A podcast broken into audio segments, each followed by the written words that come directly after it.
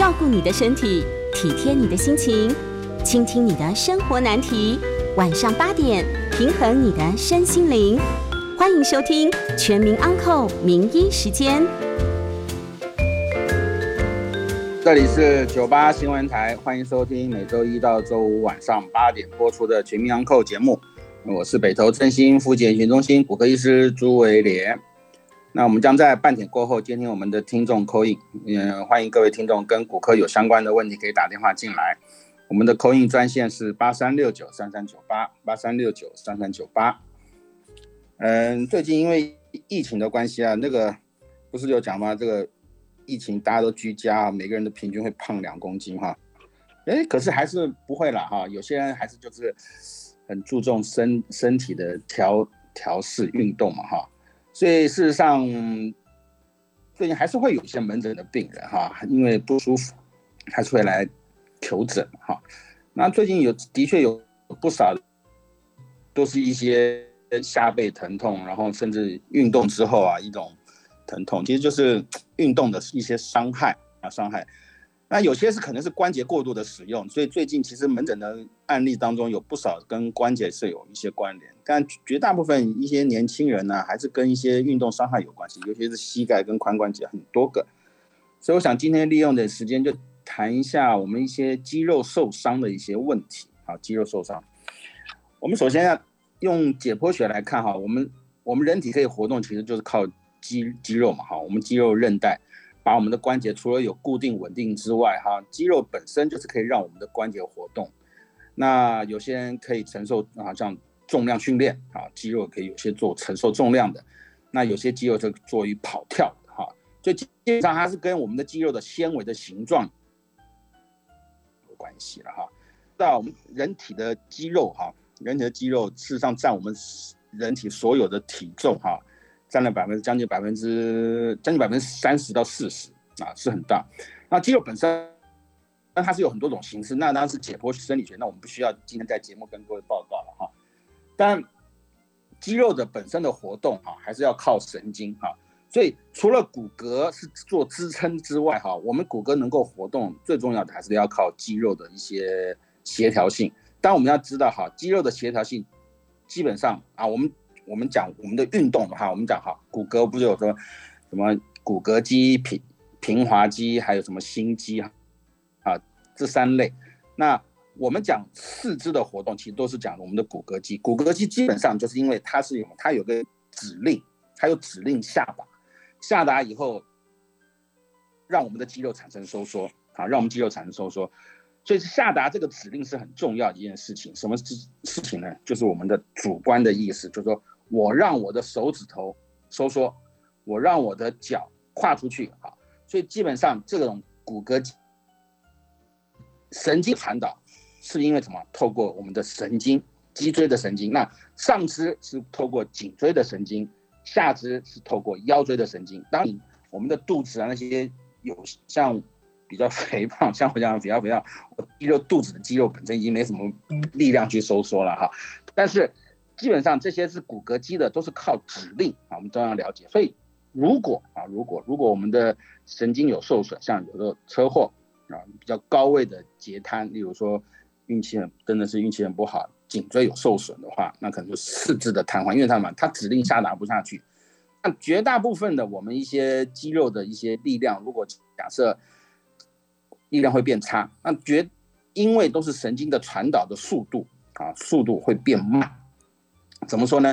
就是你就想象一个水管哈，水管我们每一哎每一分钟能够过去多少个水量，可是你这个水管的截面积减少，例如什么？令你神经有压到，所以它指令下达的指令的速度怎么样？会就会变慢。我们肌肉的感受是，如果我们的指令会变慢的情况下哈，它一开始就会觉得有麻，它的力量会使不上来。如果再严重下去，再严重下去，肌肉怎么？因为它的指肌肉的收缩的力量会变差，什么肌肉就会萎缩，所以也就是说，我们如果一般指关节如果有退化很严重的，例如神经压迫或者指足神经压迫的话，如果到我们的肌肉已经力量变差的情况下，就代表说这神经已经受伤很厉害了啊。OK，这是我们今天讲我们的骨骼肌肉的一个问题。那我们回来回来提到到我们的一些运动的一些肌肉，因为知道哈，我们之所以可能够活动，主要就是因为我们的肌肉哈有横跨什么东西，横跨关节。所谓关节就是两个骨头的连接的地方嘛哈，所以一条肌肉如果在一个骨头的上面，基本上这个肌肉呢，它的活动它并不会影响到我们的什么，我们的活动的方向跟力量不会，力量会了哈，但是我们的关节不会产生活动。关节不会产生活动，所以它什么？它就不是做什么跑步啊、跳舞啊那些肌肉群，它可能什么？它是负重的一些肌肉。那我们要做跑跳的话，基本上这肌肉韧带什么？它一定会横跨我们的关节，这很容易理解。最简单的就我们最有名的叫四头肌，对不对？大家摸摸看自己的大腿哈，大腿的前侧，这个非常强壮的肌肉，你要能够站起来啊，就是要靠这条肌肉啊。膝盖的弯曲是要靠屁股后面的肌肉，啊，能够跑，能够爬楼梯是后面肌肉，但是你要站起来是叫四头肌，啊，那四头肌是很重要的哈。那我们觉很多就是走路力量不够啊，如果是年轻人的走路力量不够，那往往都是肌肉的力量不够而已。好，好，所以我们的肌肉的在收缩的状态之中呢，它就要怎么？它要产生。能量的耗损，你看一定要有能量的耗损嘛？因为我们的，你就想象这个肌肉就像两，把两个手这样交叉啊，肌肉就这样的交叉，所以它在收缩的时候会产生交叉的力量会变强变多，所以肌肉就产生收缩。那我们用生理学的角度来看，肌肉的收缩事实上分很多种，我们什么呢？等长收收缩啊，等长收缩这种没关系，但基本上肌肉就是。要产生收缩，收缩怎么样啊？就会消耗能量。好，那如果要消耗能量的话，什么？就是我们平常的也是很重要，也就是说它的临场的一些反应。那我们如果以生理学来看的话，有些肌肉它的走向哈是比较怎么样？它就是长度很长，就我们最跑的跑跳，那最有名的我们叫做什么？叫 sartoris muscle？我们叫做缝匠肌啊，缝匠肌。然后我们以小腿而言的话，我们就呃 g e s i m a n 叫做腓肠肌啊。这一类的肌肉，它基本上它是很长的，它的而且是横跨我们的关节，可以让我们做些活动。好，那现在就来了哈，我们刚刚提到肌肉的收缩，它会消耗能量。那如果能量不够，这个肌肉你还要继续收缩的话，怎么样？哎，我们就很有名，有产生一个名称哈，我们大家。听众一定听过啊，什么无氧呼吸听过了啊？那无氧呼吸什么呢？它就会产生一些乳酸的堆积。其实这个争论已经很久了哈。就为什么说有些人，我们常常讲的是啊，肌肉运动就前一天去跑个五千公尺，然后第二天爬起起床的时候，哇，肌肉很酸痛啊，乳酸堆积哈。其实这个争论已经很久，我在节目我已经我也提过哈。那现在的研究其实理论上还是分为几大类，会造成我们肌肉的酸痛啊。然后第一个就是什么？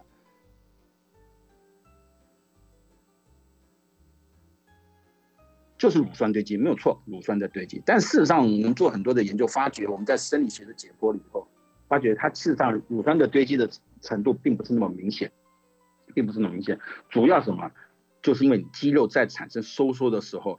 会产生一些肌纤维什么一些断裂，哎，对，其实事实上是跟我们肌肉受损有关系。那肌肉受损它是会产生一些修复。那我们常常最有名的一个问题啊，就是我们所谓的叫听过一个叫网球脚哈，我们听过网球肘，因为长的什么生长痛啊，网球肘啊，妈妈手啊，那其实绝大部分在针对于年轻人的状态下，其实绝大部分还是跟过度的使用有关系。跟过度使用关系，因为我们要知道哈，肌肉的收缩，我们刚刚提到要产生耗氧，那产生能量的收缩了以后，它自然，那尤其这种运动啊，最显著的就在这等长收缩，也就是说这个肌肉的长度没有改变，可是什么？立面里面的，你要把一个东西拿起来，让你的肌肉的长度不变，那可是你可以提起来，代表说肌肉的里面本身。他一直在做功，啊，所以如果你的训练不足的话，你这做功的力量哈，一定一定会比较差异。也说我们肌肉哈可以透过我们的训练，让我们肌肉什么纤维的体积能够增加。因为我们刚刚提过哈，肌肉除了可以有运动之外，还有很重要就是我们的。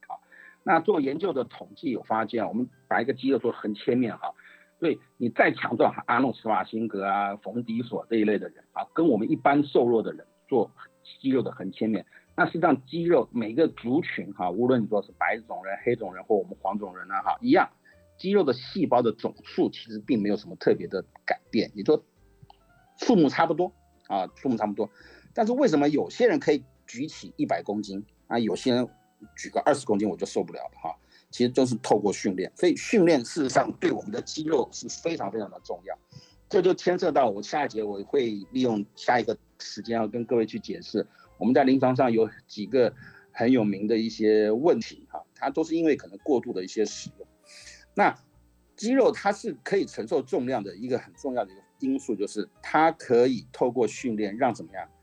肌肉的体积会增加啊，每一个肌肉的体积，所以横切面大家要了解，一个横切面受力的面积，如果它的力量越强的话，它能够产生同一个单位里面的肌肌肉的力量就会增加。那这是非常容易理解，就是它每一个肌肉的细胞体积增加之后，它力量就强壮。那我们要细胞到底能够收缩的时间，会产生这种发炎的情况？理论上多久会进行所谓的无氧呼吸？哈，我们所以有氧无氧其实就是我们里面的一些肌酐酸的一些代谢哈。那做研究统计哈，那这个数据听起来大家都很会很吓一跳哈。八秒钟哈，也就是说哈，你拿一个东西持续，嗯，你现在你就好，我坐在那边，我把脚膝盖是打直的，然后整个脚提起来，我们叫四头肌的训练。四头肌训练，大家如果说从不训练的话，真的你。打直的抬起来，每一个动作停五到十秒，你做二十下，我跟你讲，第二天脚就会开始酸了。哎，真的，第二天脚就开始酸了哈。也就是说，如果我们持续的运动超过，我们就最简单讲哈，超过十秒，超过十秒以上，肌肉的就会肌酐酸呢就会开始消耗、消耗、消耗。如果你训练的越差，你从来不训练，这个肌酐酸就消耗的速度就很快，消耗到某一个程度下，哎，乳酸就开始堆积了。在某一个程度下，肌肉可能产生肌肉纤维断裂，这就是要去解释你为什么你做些运动以后，像不运动的人第二天就开始受不了，可是你常常运动的人，你常常喜欢运动的，你的肌肉已经适应到这个环境，它的代谢能力已经增加了，而且包含你的肌肉本身的体积也增加的情况下，你可以承受的力量跟承受的时间怎么样？哎，它就会延长，啊，延长。所以为什么我们平常也就是说。真的是要做一些训练的运动啊！当然，我们有时候也有有一有一有很多人说啊，运动没什么太大的功用啊什么，但是事实上，运动还是很重要的哈。运动可以让我们的肌肉的体积哈能够适时的增加，好，所以我们要了解到，当我们在做一些运动的情况下，某些情况我们当时有好的方向啊，但是因为我们是医。医疗的东西就是看生病的状态嘛。那为什么运动这些人会跑过我们来找我们呢？哎哎，就是使用过度啊，使用过度。我刚刚已经提到哈，如果我们的一般正正常啊，跑跑一个小时、两个小时就开始肌肉训练了以后，你肌肉的张力强度就会增加。啊，增强的增加。那事实上，我们在临床上，真正的职业的运动员，他应该了解这些运动的一些方式，他产生运动伤害比较小。反而是我们日常生活，我们比较不常运动的，尤其现在说疫情的关系，大家一天到晚就待在家里面，哎，有事没事就开始把家里面的运动器材拿出来用。以前从不运动的人，哎，这时候什么就过度的使用，反而会造成一些疼痛。像我前几天一个我的一个朋友。他带他太太来，他怎么？航空公司小姐，哇，生很好，对不对？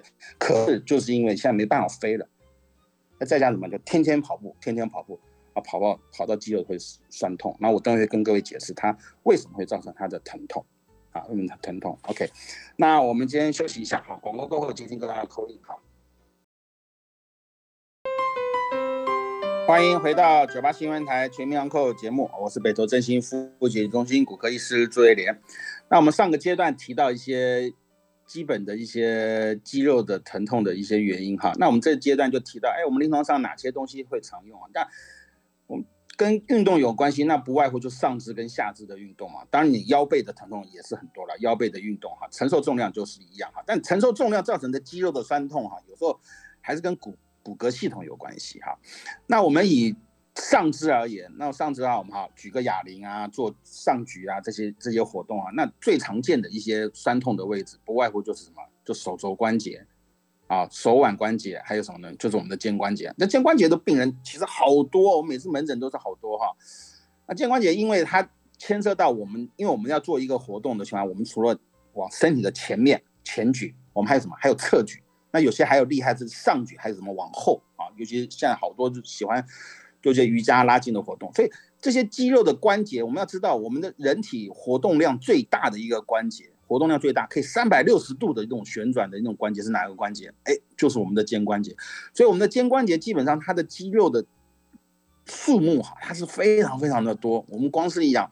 前面什么二头肌、三头肌、三角肌，然后还有旋转肌四条肌肉，还有什么胸大肌、胸小肌，哇，一堆。好，这些肌肉都是什么？都是让抓住我们的肩关节。每一条肌肉它的方向造成的方呃方向使用的肌肉，哎，都会不同的肌肉啊，都会不同的肌肉。那最常见的其实是我们的好，我们以前面我们做事情都往前嘛，我们叫二头肌。那二头肌的疼痛点大部分都是在我们的喙突或者肩膀上。肩胛骨下方啊，锁骨的下方有一个喙突，那个地方从那个地方的起源。那我们一般而言，所谓二头肌就有两个头，它附着在我们的手肘的关节的前方啊，让我们的手肘关节可以往做举起来，这样大力水手啊，这个大的那肿起来那个二头肌。那大部分都是我们的短头啦，就是在我们的喙突的地方附着的地方会疼痛啊，因为我们肌肉的收缩一样。肌肉的收缩以后，这长度不变，可是里面会做功。那里面做功，力量超过一定的程度，哎，二头肌腱怎么产生断裂？我们临床上就发生过，而且还偶尔还真的会碰到力量太大的情况下，二头肌它是整个断裂啊，整个断裂，然后从附着点整个都脱裂。那那脱裂以后，那个大力水那种啪啪那个那个样子啊，那个肌肉的样子就改变了哈。所以。这是过度使用。那我们以背部而言，背部有时候就三角肌，好，我们还有最常见的就是说肩胛肌啊，肩胛肩胛骨的后面有两群肌肉，好，那我们没关系，大家不用不用知道啊。但是就是这两条肌肉非常容易造成我们的酸痛。那中医最有名的呢，就叫膏肓，对，这个地方就是膏肓穴。我相信听众，还包含我在内，我膏肓穴我痛已痛很久了。但是也没办法，我也没办法给自己打针啊，对不对？那这个地方要做治疗，其实要要稍微注意。那我们常常讲，我在节目上我也反复讲过好多次。我们临床上有常常有一种问题，我们叫 self limit，就是自己会好。你只要给他一个适当的安全的方式，他自己会好。肩膀其实真的就是这个样子，肩膀的活动量很大，但是因为你超过一定的活动量，那甚至临床上还有。我们所谓的冰冻肩，我们就常常听到所谓五十肩，那甚至有文献还说，哎，这个原因不明啊，它可能是跟免疫有关系。你时间到这个地方，自然就会产生疼痛。对，所以要讲的就是说这一类的以肩膀的问题，如果你的关节是 OK 的，你没有产生旋转肌肉的断裂的话，好，那呢，我建议说你们一定要先去看，确定不是肌肉酸痛，么不是肌肉断裂，不是关节退化，那就是肌肉的发炎，那是会造成关节的粘连，这个一定要。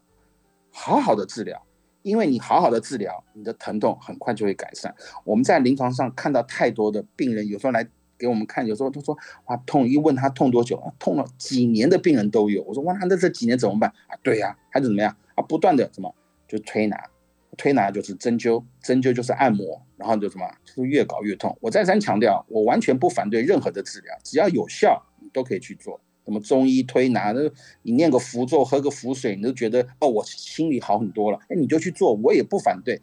但是有些情况下，像你说那种肩膀的疼痛，你越做越痛，代表什么？方式就错了啊。这我们讲肩膀，那有时候就是要做一些要有耐心，做一个治疗。那手肘，我们常常听到哈，什么网球肘、高尔夫球肘，这都是我相信听众都了解。其实这就是发炎。那再往前走，我们就所谓的。什么手腕关节，那手腕关节什么？哎，听过什么扳机指啊、妈妈手啊，啊这一类的哈。那你看上肢这些是我们常见的哈。常见，但我要提到的一件事，就是说，当我们在做诊断这种肌肉酸痛的时候，我们第一个还是要先排除掉骨骼系统有没有产生一些病变啊。骨这样以肩膀而言，老人家的活动量其实已经不是说很多了，但是往往老人家来检查的时候，如果你一一味的就给他按一个诊断，说按就是五十肩，我们叫冰冻肩关节粘连，你给他做了一堆物理治疗，事实上有时候可能就是肌肉梗。整个都已经断掉，叫旋转肌的破裂。所以，不同的群组那的呃病患的年龄，我们都要列入考虑哈。那我们以下肢而言，下肢就是我们最常见的就是一个髋关节哈。髋关节事实上是一个非常麻烦的。我们你看髋关节的位置在哪里？在我们的骨盆腔啊。我们在念解剖学的时候啊，其实所有解剖学里面啊，我觉得最最要去花脑筋去记的哈，其实就是我们的骨盆腔。骨盆腔里面的结构是非常非常神经血管，哇，血管是二三十条，你每一条都要记哈。骨盆腔它在的位置很深，那所以它的肌肉的强度就要很大，因为它承受我们身体的一个重量嘛，所以它的肌肉怎么都是很大条的啊。最有名的一些肌肉像四头肌，哎，就在这个地方。那屁股后面的话，那个骨盆腔绝大部分的那个疼痛点啊，都是在我们的。髋关节的后方，那后方的话，我相信现在常常有听到叫什么梨状肌嘛，哈，梨状肌，梨状肌呀，还有什么东西？我们的臀大肌、臀中肌、臀小肌，我讲一堆哈。那我们常常有发现一个问题哈，就是喜欢跑步的人啊，他抱怨的疼痛点哈，都是在屁股的后侧。但是你仔细去检查哈，他我是讲跑步哦，我没有讲其他的问题哦，他的疼。痛啊，大部分还是比较偏向后侧，然后什么会跑到外侧去？哎，这就很奇特了哈。我们外侧是什么地方？我们外侧是大腿骨。大家如果有一点点解剖的感觉认知的话，我们大腿最长的一个骨头叫股骨嘛，大家听过哈，叫大腿骨。大腿骨的形状在外侧，我们有一个大腿骨的叫我们的转子，好，管它叫 trochanter，就是一个就是一个形状，它能够连接连接我们的。股骨的头跟股骨的躯干、股骨干啊，中间那一个位置，哇，这个都地方是非常重要哈，因为这个地方是我们在在临床上，我们这种地方的骨折哈非常多，因为骨头在这个地方转弯，转弯就说原本是直的，大腿骨的骨干是直的，然后转到我们的髋关节里面啊，这个转角处啊，我们这叫转子啊，转子不管它哈叫转子，所以这个地方承受的力量其实是很大，非常非常的大。所以它的骨骼的强度要非常的强，可是运气很不好的是，我们针对于骨质疏松的一些病患呢，这个地方骨质是非常容易什么，非常容易流失。所以这样就可以解释为什么我们很多老人家哈，我们老人家他就只是一个不小心，他是站立造成的跌倒，我们英文叫 standing high，就是什么样，就是站的情况下摔跤，他不是从高处 fall down，高处跌落，也不是车祸去撞到，他是站着摔倒。所以叫 standing high 的一个 injury 哈，这种力量你说大不大？以年轻人而言，这种我常摔跤，我骑摩托车摔跤我都不会有事，对。可对老人家而言，就可能就不是了哈，因为什么？他肌肉强度不够，他保护的力量不够，所以一摔跤，这个力量什么？直接撞击到我们的骨头，哎，这地方就断掉哈。所以这个地方结构是其实很复杂的哈。那外侧有一个很重要，因为我们现在讲那个运动的伤害，外侧有一个很重要的一条韧带。其实它是一个肌肉纤维进化一个结果，一个很强的一个 band，我们叫 iliac band，叫做 iliac 长筋韧带长骨，它是从我们的骨盆腔，看这韧带有多长，这样，这样，像有些小姐哇，这个身材嘛九九头身，对不对？是代表说哦腿很长的啊，腿很长，这个 iliac band 就特别长，它是从长骨骨盆腔到长骨一路走走到外侧，一路连到哪里？连到膝盖骨的下方筋骨，筋骨的外侧。这条纤维哈是很细很长，一个宽度很宽的，因为它连接到屁股后面的臀大肌，也连接到我们前面的四头肌，所以这条韧带它是强化我们的关节，能够让我们的大腿怎么做外展？那外展什么？外展你跑，你无论是站立或跑步，这条韧带都会怎么产生拉紧的动作？它张力会够，你力量才会强。好，所以我们长期跑步的情况下，这条 e l t b 我们叫 ITB 哈，ITB 这个这个东西呢，它就不断的会经过我们的大转子，就是我们的我刚刚讲转弯那个地方啊，不断的摩擦，一直磨，一直磨，一直磨，这就变成什么？长跑的选手最容易有这种现象了，因为我们在所有的韧带，所有的韧带跟骨头关节接触的地方，它都有个缓冲区。这缓冲区叫做什么？叫 bursa，叫做滑囊膜。哎，好像有听过哈，就是类类似像我们滑，哎，对我们滑鼠垫，我们现在不是有些滑鼠垫，就是手腕的地方有个垫子吗？啊，在垫着让你的手比较放松。哎，我们的肌肉靠近我们我们的关节，每一条肌肉靠近我们的关节都会有一种这种结构，叫 bursa。这个 bursa 呢，本身就是有一种缓冲我们的关节能够承受力量的一个作用。你如果经常跑、经常跳，这个韧带怎么样？就会在这个滑囊膜上面一路的摩擦，一路的摩擦，一路的摩擦。所以你摩擦久了以后，哎，就造成这个滑囊膜发炎。哦，原来是如此。我们有些人常常跑、常常跳，会抱怨什么？膝盖的外侧，还有大腿的外侧啊。大家听众就想，你常跑的，哎，外侧这地方会不太舒服。哎，你现在问题就是这个。我们临床上还甚至有个叫长跑选手症候群，哎，就跟这个有了，叫 long runner syndrome，或者知道 iliotibial fracture syndrome，就是类似像这一类的疾病啊，各各式各样的名称都没关系啊，但基本上我们都了解，这就是什么，就一直摩擦，使用过度，使用过度，然后在有些人的使用过度情况下，他的臀大肌的屁股的后面，他也会痛，也会痛，那一直跑一直跳，我们的大腿的后侧。在坐骨出笼的位置，就屁股最后方，你摸下一个两个屁股后方，坐在椅子那个位置，哎，这就压到我们的肌肉的，我们叫 quadriceps muscle 啊，hamstring muscle，我们后面的肌肉的肌肉的话，就会造成它的酸痛。所以你看，光是一个很简单的一个动作，跑步，这么多点都会成造成它的疼痛。但原则上就是要休息了啊，你休息的话，你这个症状就会获得缓解啊，就会缓解。好，那因为时间关系，我们先休息一下。广告过后，我们再听今天听我们的扣印。哈，我们的扣印专线是八三六九三三九八。好，我们现在回到九八新闻台哈，那个全民网购节目，我是北投振兴复健研究中心骨科医师朱瑞莲。那我们现在接听我们的听众扣印，我们扣印专线是八三六九三三九八。好，线上有一位蔡小姐，蔡小姐您好。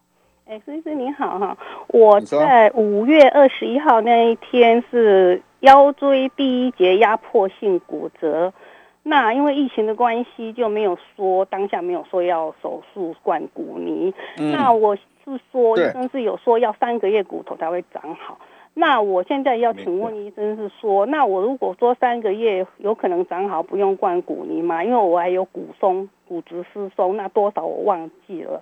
那受伤多久？你受伤多久了？你说什么？你受伤到现在多久？哦，五月二十一号到现在。五月二十一，OK，好。一个月多一点。那你现在还很痛吗？呃，会痛。那因为刚，因为医生是说要用那个束腰，可是因为我束腰不行，我还是痛，然后我 会过敏，然后我都没有束，我就尽量支持那一段差不多一两个礼拜很痛苦。那现在比较好一点，要躺上躺着要爬起来最困难。那现在我想请问说。如果说三个月后，因为要说吃钙片啊，吃 B 型，那我就乖乖吃嘛。那我就想说，如果三个月后骨头有长好，是不是就可以不需要做灌骨？你或都是什么千斤顶？那我如果说千斤顶，是不是说骨松有条件的？那灌骨泥，我就因为它现在会会麻会酸。会酸，对啊，我尽量多休息。那好，我我我大致了解你的意思。你先，反正没有接受外科手术的治疗，想说之后要怎么办哈？如果三个月以后还有怎么办哈？对，那那那就是说，呃，我有骨松，那如果说用千斤顶跟灌骨，你是不是有条件这样子？啊，好，条件够不够呢？好，我知道。我们现在还有一位林先生，是我刚好看看不太清楚，林先生嘛。喂，朱医师你好哈。好，林先生，你说，请说。我想请问的就是说哈，您刚说这个肩关节，它的有很多的肌肉来让它可以这个旋转哦。我的疑问是说，这个关节的关节的活动度如果越大，是不是在临床上相对来讲那就越不稳定，就越容易有脱臼的这个问题？这是我第一个问题。然后第二个问题是说，呃，像我们都知道嘛，馆长前一阵子。还有这个枪伤嘛，可是他恢复就很快。我的疑问是说，是不是因为他平常呢有这个在训练这个肌肉比较认真的关系，所以跟一般人比起来，他恢复会比较快一些哈？啊，我是想说，啊，肌肉那么的强健，肌肉是那么的强壮，为什么又像您刚讲的，用太多又有可能会断掉？这中间的差别在哪里？啊，希望你可以解释一下。我在线上收听，谢谢你啊。好，还有一位崔小姐在。好，崔小姐你好。喂，Hello，没有嘛？哈，好，没关系。这段两个也，这个都是很大的题目哈。那蔡小姐提到的一个问题，第一，第一腰椎好，五月二十一号受伤哈。好，我跟你讲是这样子哈。我在当学生的时候，我们的脊椎的压迫性骨折，哈，就是，就第一个方法，就躺在床上啊，就躺在床上，躺多久？躺两个月，真的就躺两个月。好，那我们脊椎压迫性骨折，我们现在不要讲原因，我们就讲说骨折，骨折要不要治疗？其实现在因为现在科技的进步，加上现在大家大家都要工作赚钱，不是讲说。那个疫情的关系，都要饿死了，没工作就饿死了。对，是没错。但大家要赶快要去工作，所以现在很做很多事情哈的处置的方式跟以前的教科书真的都不一样。我最有名的一个，我记得最有名的就是我们的锁骨骨折。我们的锁骨骨折，我以前我们在念书的时候，锁骨是不开刀，大家对没有错，是不开刀哦。只有啊，下面请问啊，考试时候就问，请问锁骨骨折哪些情况下开刀？你马上要讲出来，我们口述都马上就要讲出来。可是现在不是，现在 textbook 已经讲了，锁骨骨折如果产生位移一公分以上，就是要开刀。以前是不是这样的？为什么？就是因为方式改变了，技术进步了，好，就是这样子。所以压迫性骨折也是如此，好，压迫性也也是如此。以前是不开刀的，因为什么？因为没办法用很好的方法来开刀。你如果真的要开刀，就是开大刀，打一堆钉子给它固定起来。那开个脊椎的刀已经，那病人受伤已经半条命了，你再开个刀，剩半条命又没了。真的是这个样子，所以以前的压迫性骨折就是说你穿背架回家干嘛躺两个月？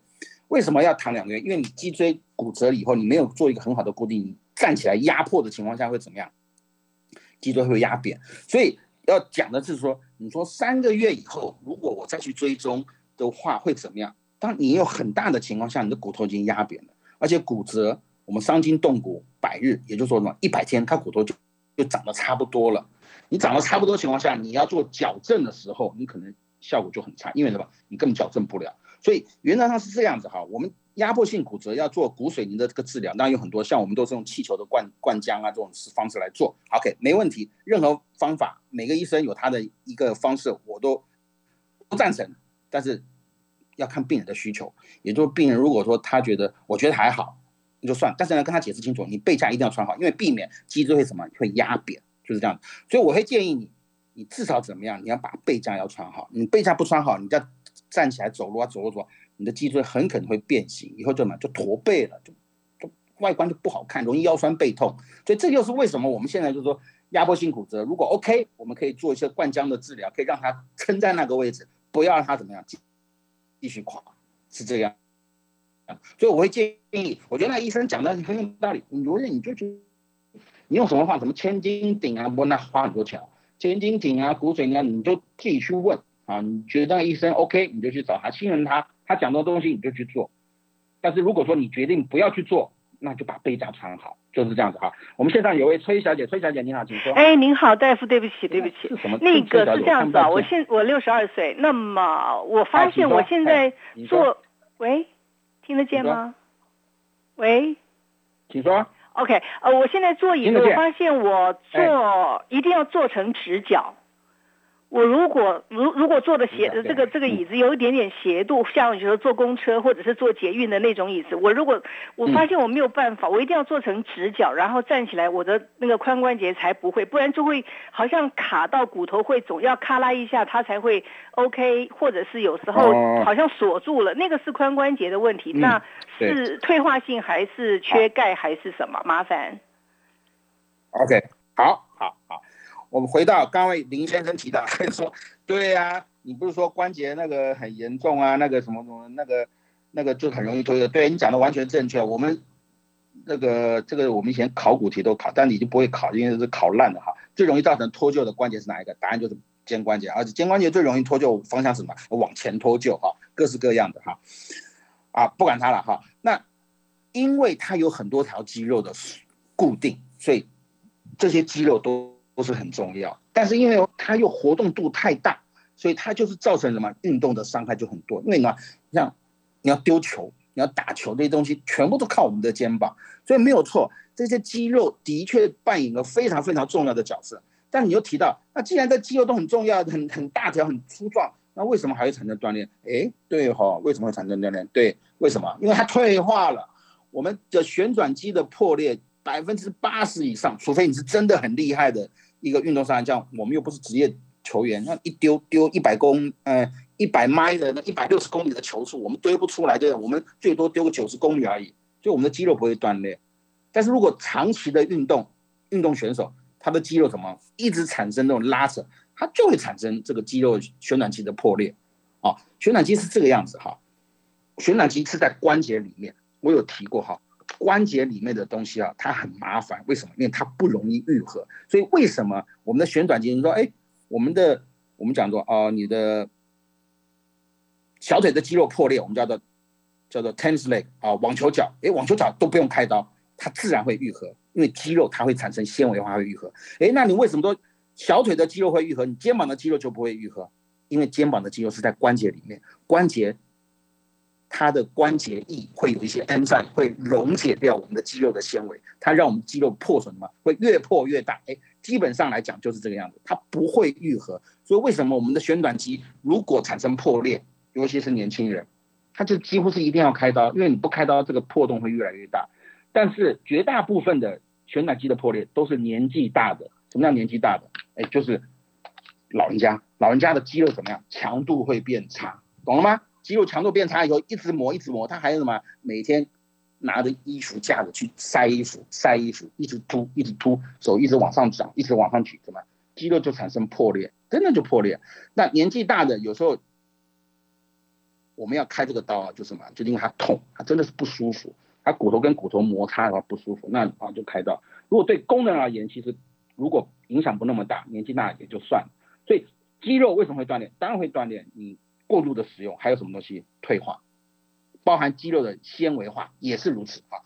那第三位崔小也提到的哈，其实这个这个有有个很有名的一个疾病哈，那个 叫 snapping hip，snap snap s n a p snap 就是这我们讲讲哎，呃，两两个手啊做这个动作叫 snap。你的这个问题啊，其实就是我刚刚提到叫 ITB 哈，iliotibial band 这个关这条韧带怎么样？太厚了。那太厚是什么原因？哦，很多人很原因啊。你可能喜欢跑、喜欢跳、喜欢做瑜伽，一直过度的使用这条韧带，怎么就越来越厚？越来越厚。你每次在坐下来、站起来的时候，这条韧带，我刚刚就讲了，这条韧带怎么就会往上跑、往下跑、往上跑、往下跑。所以对某些人而言，他在做关节活动弯曲的时候，就是坐起来、站起来、坐起来、站起来这个动作时候，这条韧带经过旁边的大转子的时候，就会产生什么？就会产生“嘣”的一声。所以临床上很有名哈，这叫 snapping hip，叫弹响腿。那原则上什么？这当然就是休息就好了。然后休息，滑囊膜发炎，休息就好了。如有些真的很严重，真的很严重，那时候就是开刀把这条韧带给它牺牲掉。但是我从来没有做过这个手术啊，从来没有做，因为这个手术你一旦切了，你这个外诊的力量就会变差，所以这种手术是书本上有的啊，书本上有哈，临床上是不会有这样做。那原则上就是发炎，我建议你休息就会好哈。那我们先休息一下哈，广告过后我们再听听口音，哈，我们口音有八三六九三三九八。嗯，欢迎回到九八，哎，欢迎回到九八新闻台全民昂扣节目，哎，我是北投振兴复健中心骨科医师朱瑞莲。好，我们线上有一位方小姐，方小姐您好。主任您好，我想请教一下，我儿子很年轻，二十岁而已。那他在小四的时候就就骨折，摔过过手肘。那前一阵子呢，骑车又呃车祸，又摔断了锁骨。那我现在的问题是，我们这次去装钢板，然后因为我觉得他这么年轻，怎么那么容易骨折？所以我们又主动要求医师帮我们加个骨稳注射。然后，对，那时候护理师来住，都说这么他们没看过这么年轻的孩子来住这。然后我们还希望又主动了，呃，想要再加加加强一些钙片的。那我们现在是，我是在想说，后来有朋友提醒我说，会不会要是呃补充钙质补充过头了，会不会很容易有脆化的问题？那呃，对，想好，嗯，是，好，好，我我先讲哈，我很简单，我先讲哈，骨折发生的原因，好，那老师就会问啊，骨折的发生，你讲一下哈。好了啊，骨折发生，骨折发生基本上就分两个，第一量，第一个是什么？力量的大小，第二个是力量的方向。这发生的原因，我不管病人的本身，那病人的本身，当然说年纪大、年纪小、年纪轻，那我们以骨质的立场来看的话，那一定是讲到骨质疏松啊，或者是怎么样。那我们就 suppose 想象的说，年轻人的骨折骨质是好的，那年纪大的骨质是比较差的，这是自然嘛，上帝安排的。好。那如果骨质，我上次讲了骨质的状况，如果骨质是好的，那我们就回到这个问题的一开始，骨折发生的原因啊，骨折发生原因刚刚就讲力量的大小，还有力量的方向。力量大小是什么？我一个大腿骨，我们人体最大的一个骨头啊，去撞撞什么？撞车子，那骨头怎么承受不了这个撞击力量，骨头就断掉啊，这是力量的大小。哎，我们喜欢跳舞，喜欢打球，对不对？跳下来。脚踝踩到别人的脚，然后扭了一下，这力量大不大？嗯，应该不大。哎，可是这种骨折也是会发生，这就牵涉到什么？哎，骨折的方向，就受力的方向，受力的方向。所以受力的大小跟受力的方向就会造成我们的骨折。但是，但是这种骨折的形式会不一样。也就是说，直接撞击的这种骨折呢，它是什么横向的，或者什么碎掉？哇，力量很大，力量从皮肤到肌肉，然后作用到骨头，然后大到把这骨头。整个打炸碎掉，哦，炸碎掉，OK，所以这是力量的大小，但力量的大小会比较决定了我们软组织的受损，软组织受损，那力量的方向是跟软组织的受损会比较少，但是会骨折比较容易发生，所以年轻人的骨头理论上他要受到大力，骨头才会产生断裂，但是他如果打球运气不好，方向改变，即使一个很小的力量，骨头都会断。好。那现在回到我们的，您说您的小孩以前发生骨折，又发生骨折，那我要讲的是哈，那会不会是他的习惯？哎，我真的是这么说。为什么有些人喜欢运动哈，他是拼命的，他不知道危险，这就是我们业余跟职业的不同。他打球，他拼命的打球，球来了他都拼命去抢这个球，所以他习惯会如此。我要讲的这件事情是，我临床上我有个病人。断过四次，我不骗你哦，他真的从年纪断到断到断到中年哦，他断过四次，最近还来找过我。他什么？他骑摩托车，他就是我就是我当来每次都来，每次骨折都来找我，我都变成朋友了，你知道？我就说你是不是骑摩托车每次看到绿灯就冲啊？他说不止绿灯，红灯我都开始冲了。他真的就这样讲啊，就就是他的习惯不好。所以我要讲的事情哈，因为你都打到骨稳了，这个是我们骨科里面。一个非常有名的一个治疗的方式，就是骨质疏松，骨质很不好的情况下打骨稳，骨稳是非常好的一个药物，但它非常的昂贵。但我们像不管价钱呐，只是说你是真的需要用这样这样治疗呢？我认为很简单啊，你就先看看你的骨质到底有没有这方面的问题啊。你骨质搞不好根本就是很正常，根本没有产生什么骨质疏松，那什么就是你就小孩子什么就是。运气不好，他被别人撞也是运气不好，就撞啊。所以你像你刚刚提的锁骨或者你的小腿骨这样骨折，所以这个这年轻人其实发生的这种意外，有时候可能是跟他的机动车辆或者是运动伤害所造成的，不见得是他骨质的本身，这要了解。所以有时候做不必要的治疗，但你如果你问我说我打骨稳有没有坏处，当然我也不觉得有太大的坏处，可是没有错哦。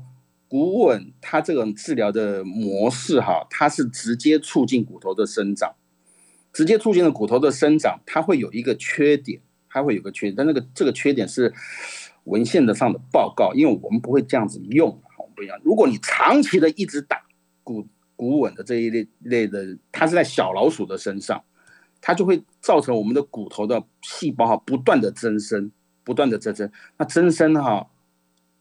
就会变成骨头会产生病变啊，所以这讲了就吓一跳，你我看你下个月就不敢打了啊。所以我认为回到故事的本身来看啊，就是说它到到底是不是真的骨头的代谢有问题，所以有时候我们年轻人会哦，有时候是代谢的。